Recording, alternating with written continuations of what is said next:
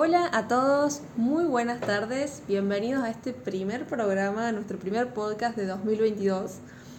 Hoy me acompañan dos integrantes muy picantes de la mesa de Dragma y creo que no amerita más introducción que esa, así que bienvenidos Lichi y Alan al podcast de hoy, el primer podcast del año. Bueno, un placer poder compartir de vuelta este podcast con ustedes después de dos viernes en los que estuvimos ausentes por problemas de salud. Vamos a decir salud. y lo dejamos ahí. Exacto. Pero bueno, volvemos fiel a nuestro estilo de viernes y no de jueves. Así que bueno, muchas gracias a todos por sumarse. Y hola Alan. ¿Cómo les va? ¿Todo bien? Un gusto. Bueno, ¿qué más que agregar? Que esperemos que tengan un excelente 2022. Y un poco la idea, bueno Carla, de este podcast va a ser... Balance. Exactamente. la idea de hoy es que la verdad que nos quedamos con las ganas de hacerlo a fin de año, era hacer un cierre y hacer un balance de lo que fue este 2021 en materia de inversiones, en lo que fueron los mercados, en lo que fue la renta fija, la renta variable, lo que fue la economía, que no fue nada fácil, eh, pero aún así fue un, año que nos devolvió retornos interesantes de analizar, así que pretendemos avanzar un poquito rápido en eso como para eh, saber dónde estamos parados y cómo nos vamos a, a enfrentar al 2022 y cuáles son los valores que vamos a tener en cuenta. Así que hoy va a ser bastante, bastante interesante el podcast y por supuesto me tuve que traer a los dos más técnicos a que me acompañen. Pero bueno, en definitiva tuvimos, pensando un poco en el mercado local, a mí, más allá de la macro que la trabajamos mucho y, hemos avanzado eh, a lo largo de los podcasts, los calls y los informes, en analizarlo, fue un año en el cual la renta variable, el Merval, medido en dólares, subió después de 2018, 2019 y 2020 de pérdidas. O sea, hace tres años que veníamos acumulando pérdidas medidas en dólares y este año ganó un 16%.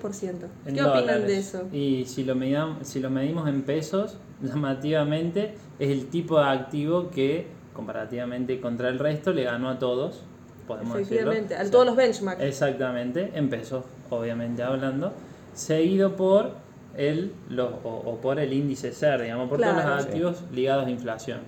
Y bueno, eso se da un poco en el marco de lo que ya siempre veníamos diciendo, que era un año bastante dificultoso para controlar la inflación, aspecto que en algún punto va a seguir eh, permaneciendo de cara al año que viene eh, y, y, nos va a em, presentar un importante desafío, va a ser el benchmark que todo el mundo va a estar mirando para cubrirnos, así que de la misma línea que 2020 y que 2021, la curva SER probablemente nos ofrezca una buena herramienta de cobertura y de generar algún retorno por encima de la inflación eh, que todo el mundo en algún punto en sus carteras en pesos debería pensar en considerar.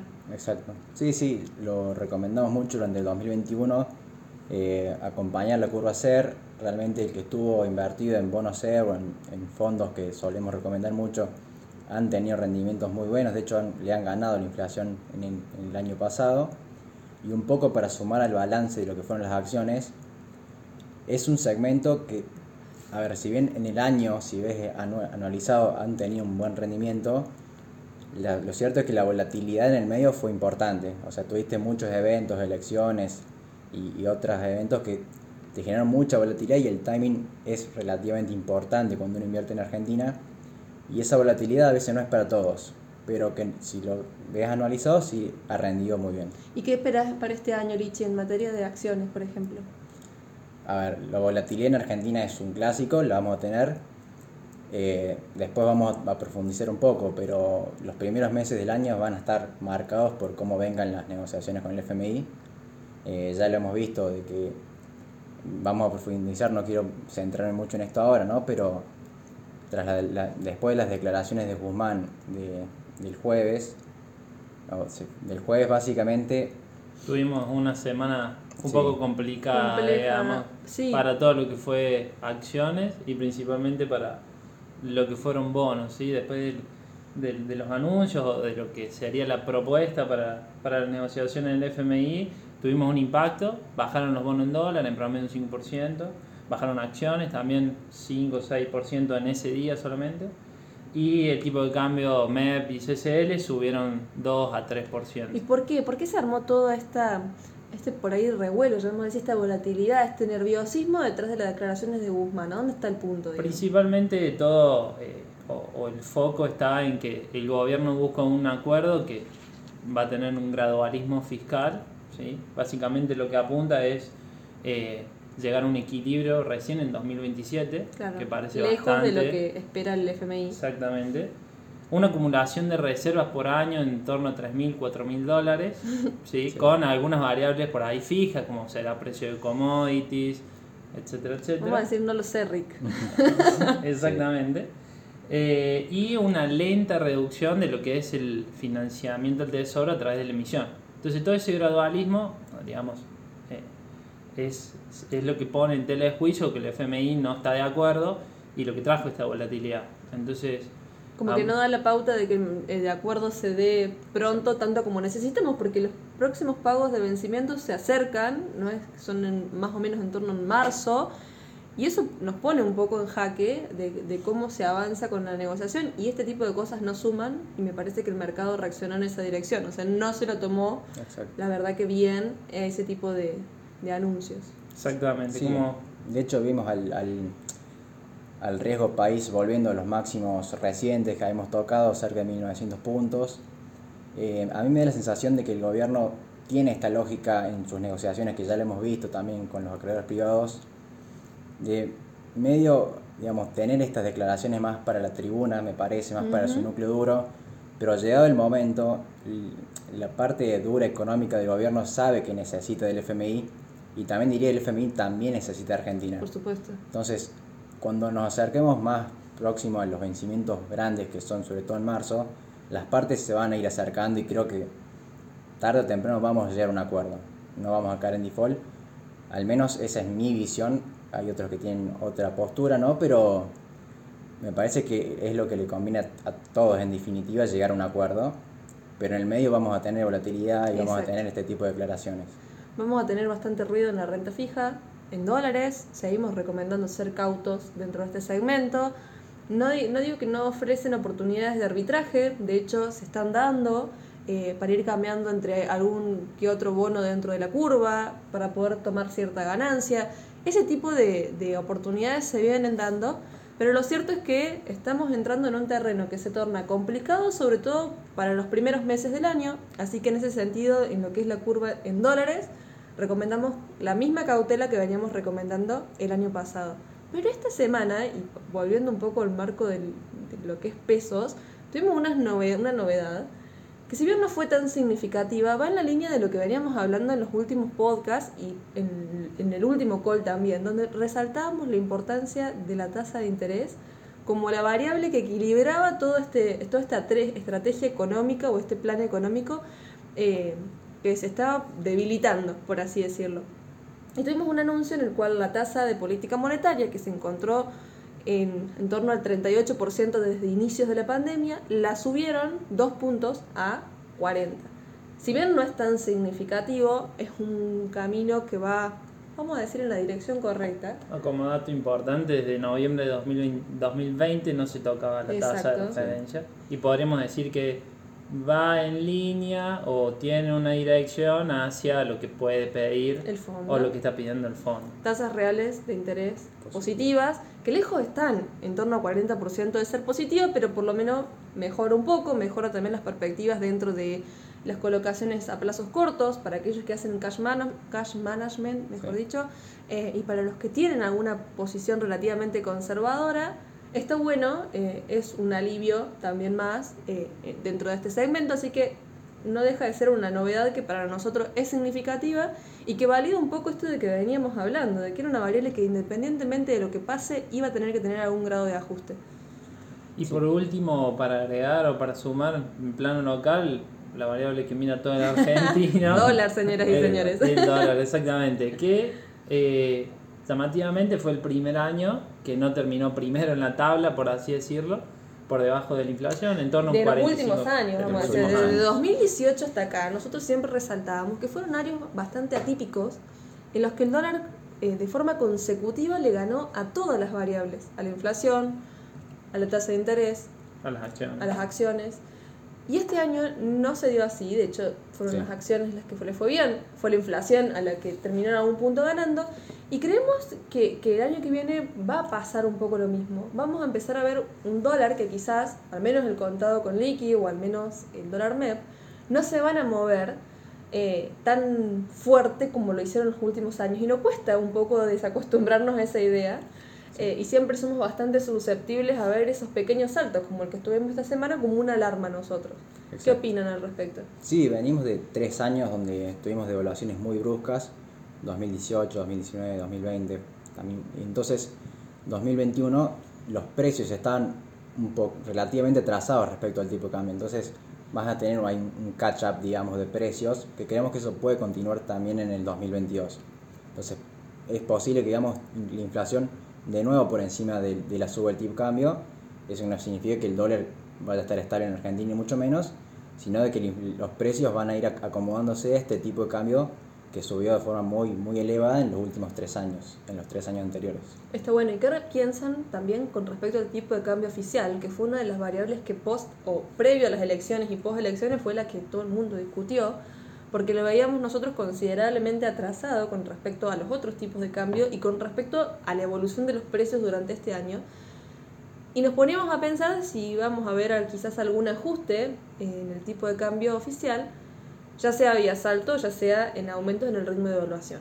Lo primero no fue el caso, y por ahí todas las expectativas asociadas a ese evento como que disminuyeron, mientras que aumentó el ritmo de, de evaluación en cierto grado, eh, con respecto a los niveles previos. Ahora, de cara al año que viene. Este año. Eh, perdón, de cara a este año, ¿estamos esperando algún ajuste? Eh, ¿Todavía tenemos posibilidades de que llegue?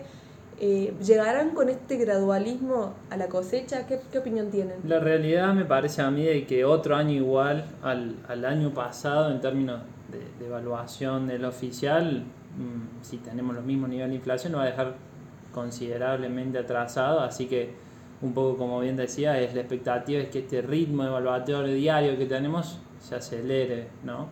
Eh, seguramente lo iremos viendo en, la medida en que hagan falta más dólares o menos, pero eh, coincide en esa expectativa. En su momento el año pasado, en, pleno elecciones, se hablaba de un eh, de evaluación discrecional, pero esa sería como un, salto en el tipo de cambio. Exactamente, en un solo día ya ha perdido un poco de vigencia, podríamos decir.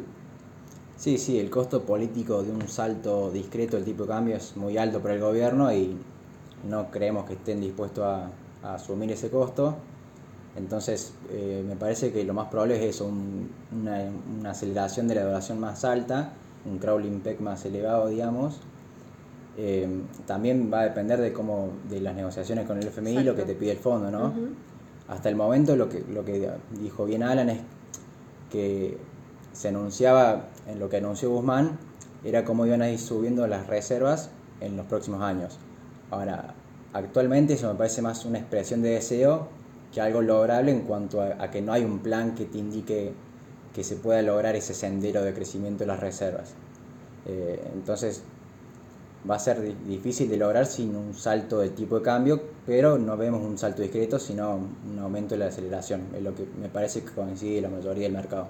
Sigue siendo de todos modos una incógnita, de acuerdo a cómo vayan a manejar esta variable. Es una variable que dentro de todo está en su control, no así la inflación, por ejemplo, que siempre rescatamos que las cartas ya fueron tiradas, la inflación va a ser alta, no existe tanto margen de control, pero en el dólar todavía sabemos que pueden jugar ciertas cartas, cartas que conocemos, pero que pueden por ahí ir eh, manipulando la evolución del tipo de cambio oficial.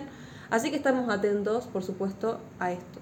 Si les parece, como para ir cerrando lo local y pasar un poco lo de afuera, que, que también tenemos algunos comentarios interesantes que repasar, sabemos que va a ser un año de alta inflación, la cobertura en ser sigue siendo la premisa, sabemos que va a ser un alto que quizás un año en que las tasas se empiecen a acomodar, tratando de ser menos negativas en términos reales. Recomendamos cautela en los bonos, va a haber alta volatilidad, sobre todo asociada al tipo de, al, al, tipo de acuerdo que se llegue con el FMI. Volatilidad en acciones, tal como fue este año, veremos qué pasa. También va a depender un poco de las expectativas del mercado y de, cuáles sean las expectativas post acuerdo con el fondo, que no es menor, que pasa después, cuál va a ser el plan económico que se siga de cara a los dos años que nos esperan por delante. Y en materia de inversiones, eh, poder lograr una cartera bien acomodada, bien diversificada en algún punto y estar atentos a, a cómo evolucione. Nos esperan dos o tres meses bastante interesantes que van a marcar un poco cuál va a ser la evolución del año. No sé qué les parece a ustedes. Totalmente de acuerdo. Van a ser un inicio de año muy volátil. Eh, así que como siempre en la confección en cartera somos siempre muy atentos a eso y, nos fijamos en el tipo de inversor, en el, tipo de riesgo que se quiere asumir. Eh, y yo creo que también, como vos bien decías, los primeros dos o tres meses van a marcar el resto de la agenda eh, en temas de inversiones que nos espera en el año. Bueno, estamos preparados. Estamos preparados. si quieren, pasemos a lo que fue el mercado exterior, que de nuevo nos devolvió un año con grandes ganancias. El S&P, por ejemplo, terminó con un crecimiento del 29%. Y hay un dato que no es menor y me gusta mucho resaltar. Es que tocó máximos históricos 70 veces durante el año. No hay año más que 1995 en la historia en el cual se hayan tocado máximos consecutivos tantas veces en el, marco de un año. El, segundo récord. El segundo récord. Entonces, para que tengamos en perspectiva cómo fue el, impulso o, lo bull del mercado durante este año, eh, nos da la pauta de eso. Eh, y, nos propusimos repasar cómo le fueron a, los diferentes segmentos dentro del mercado. Exactamente. Obviamente, como todos los años, tiene sus ganadores y sus perdedores fue un año que podríamos decir que estuvo bastante inclinado a los activos de riesgo, ¿sí? Eh, con un nuevo asset class, por así decirlo, tipo de activo que se ha sumado recientemente, que son las criptomonedas, que estuvieron a la cabeza medidas a través del Bitcoin, sí, con un 66% de ganancia, y con un activo que hace varios años venía atrasado, o podríamos decir una lateralización, que son algunos de los commodities, Exacto. ¿sí? Que subieron en, en, términos generales, digamos, una canasta de commodity en torno al 40%. Fueron los dos activos que mejor anduvieron el año pasado. Y cuáles son los que quedaron rezagados al último en la tabla fueron obviamente los bonos, tasa fija en dólares a largo plazo, los bonos del gobierno, más de 20 años, y el oro. Bien, fueron los dos activos que anduvieron más flojos el año pasado. Eh, en términos por ahí de, de, lo que fueron los sectores, ya nos vamos más a, a las acciones, sí. que el mercado, ya sea de paso, el mercado de acciones de Estados Unidos fue uno de los mejores que anduvo en términos de dólares el año pasado, el cuarto mejor. Eh, todos los sectores ganaron, todos los sectores tuvieron rendimientos positivos, pero los dos que lideraron fue energía, ¿sí? obviamente con la suba de los eh, combustibles. Y eh, bienes raíces o real estate, los dos a la cabeza. Sí, un poco para sumar, eh, fue un gran año para Wall Street, como dijo Carl, el S&P 29%, el Nasdaq también por encima del 25%, pero esa no es la realidad de todo el mercado, sino, en, sino que se concentran estas ganancias en cuatro o cinco papeles que ponderan, que tienen una gran ponderación en los índices, como Microsoft, Google, Apple, Nvidia. Entonces, gran parte de la ganancia está concentrada en esos pocos papeles, pero si los excluís, el rendimiento no es tal. De hecho, si haces un poco de lupa en los índices, en las empresas, eh, puedes ver que hay muchas empresas que han tenido correcciones importantes. De hecho, Lichi, ahí te, mira, te interrumpo solamente para agregarlo. Eh, tengo el dato preciso. Por ejemplo, las cinco principales acciones del SP, que son Apple, Microsoft, Google, Amazon y Tesla, hoy por hoy representan más del 23% de ese índice porque pondrán por capitalización bursátil y con el ímpetu que tuvieron en este último año, eh, hoy por hoy nivelaron el índice para arriba y por, eso, por supuesto que lo impulsaron. Pero cuando vos bien decías esto de desagregar un poco y poner la lupa en cómo le fueron el resto de los papeles, y, y saliendo un poco del S&P, sino mirando el, el mercado en general, buscamos el Russell 3000, que nos mide una buena porción de las empresas norteamericanas, nos encontramos con que más del 60% de las acciones se encontraron un 20% por debajo de sus máximos o terminaron el año de esa forma, lo que da la pauta de que no fueron parejos los rendimientos y que fueron unas pocas empresas los que impulsaron los índices para arriba, pero encontramos una gran porción de ellas que no fue el mismo el caso. Así que eso también nos, nos da la pauta en algún punto de que el mercado está caro.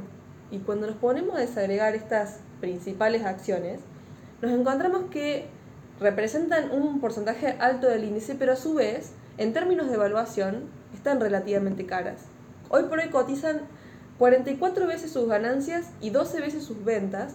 Entonces eso nos da la pauta de, cómo fueron afectadas las evaluaciones por un contexto macro, me parece a mí, eh, caracterizado por esto de que se llama el easy money o el dinero fácil. O al haber tanta emisión, que hoy por hoy se está tratando de, reducir, eh, por supuesto que incentivó a todos los activos de riesgo entre esas acciones, entre eso, como vos bien decías, quizás hasta commodities, quizás hasta las cripto, por supuesto, eh, a llegar a los niveles en los que lo hicieron. Pero nos plantea por ahí el interrogante de cara al año que viene, si vamos a seguir viendo un mercado bull o si nos vamos a enfrentar a un bear market, dependiendo de cómo, de, cómo se reaccione. Y hay dos factores para mí eh, que son interesantes.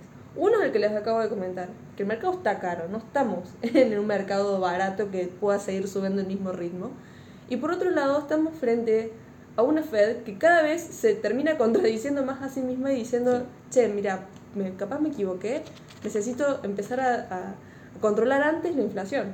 Sí, sí, de hecho ya lo vimos en las minutas de esta semana, donde los funcionarios de la Fed eh, anunciaron que eh, con una alta probabilidad la suba de tasas se dé antes de lo que se esperaba, además de que van a ser tres, probablemente ya comiencen en marzo la sube de tasas cuando se esperaba en mayo. Entonces esto también, eh, como lo venimos diciendo, va a ser un año volátil, también lo estamos viendo en Estados Unidos. Y algo que, veíamos, que vimos hoy con Alan, estamos viendo el mercado, veíamos el índice del S&P cayendo, el Nasdaq cayendo, pero un poco nos sorprendimos porque el 90% de las empresas las veíamos en verde.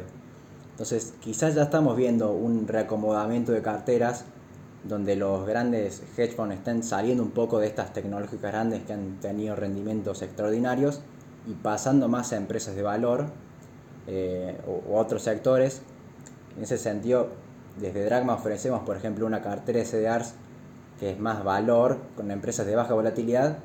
Esas empresas han tenido un gran comienzo de año, eh, como es el caso de empresas valor como McDonald's, Merck, eh, eh ATT, son empresas que este año han, por lo menos, si continúa este, este cambio de tendencia de growth a, a valor, pueden tener un gran año.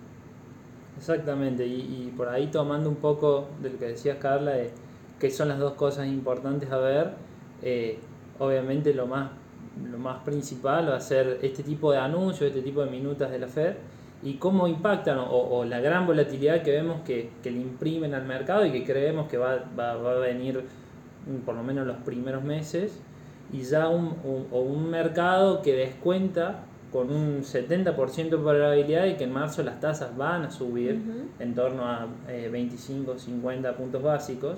¿sí? Probabilidad que hace un mes era del 40% solamente. ¿no? Yo creo que el mercado en algún punto, todo este optimismo con el que arrancó el año, se topó con una Fed mucho más rígida, diciendo, exacto, che, hay un tema que solucionar acá, así que todo el mundo había arrancado con niveles de optimismo bastante altos. Si uno ve por ahí los short interest o las acciones que estaban shorteadas estaban mínimos eh, de los últimos dos años. Veíamos que los índices que representan el nerviosismo tampoco estaban tan altos. Entonces daba la pauta de que la gente venía como un poco con la inercia de este 2021 bueno para las acciones. Pero de nuevo empezamos a desmenuzar este tipo de cosas que, que nos van a ofrecer un 2022 no te quiero decir peligroso, pero sí en el cual va a haber cierto grado de volatilidad y seguimos recomendando en ese sentido el hecho de ser selectivos en los papeles que elegimos, de empezar a ver si es necesario rotar las carteras, elegir muy bien los timings, algo que ya veníamos recomendando. Así que como sugerencia general, el hecho de la selectividad va a ser eh, por ahí el criterio principal. Sí, selectividad, probablemente ser un poco más conservador, ir más inversiones un poco más, más seguras, no, no hacer apuestas a empresas probablemente de menor capitalización que no tengan grandes flujos de dinero. Yo creo que el año probablemente venga por ese, por ese lado. Exactamente, por ahí para agregar, buscar o estamos favoreciendo más lo que son acciones de valor, ¿sí? Eh, y por ahí sectores que son, como bien decía, más tradicionalistas, si uno lo quisiera, eh, de empresas consolidadas, por ahí multinacionales y demás. Bueno, buen balance del 2021, buenas perspectivas o bueno, un panorama claro para el 2022 y les dejamos esto para que lo mastiquen el fin de semana, para que de nuevo nos encontremos la semana que viene con más información. Nos pueden consultar en la medida que necesiten. Nos encontramos, por supuesto, el viernes que viene. No le vamos a volver a fallar. Así que esperamos que COVID no se interponga en el camino. Pero me parece que es un, necesitábamos este balance, este cierre de año y, y poder poner sobre la mesa qué es lo que estamos viendo para un año que va a ser desafiante. Exactamente. Bueno, ¿qué más que decirle? Que esperamos que tengan un excelente año y que bueno, estamos a disposición para lo que necesiten. Sí, va a ser un año desafiante, como bien dice Car, pero vamos a estar acá para ayudarlos a, con sus inversiones. Eh, así que. Bueno, como el título de este podcast, 2022, allá vamos. Exacto. Los esperamos encontrar a todos ustedes en el camino. Les mandamos un beso muy grande, que anden muy bien, cuídense y arranquen el 2022 de la mejor manera posible. Buen fin de semana y buen año. Saludos. Muchas gracias.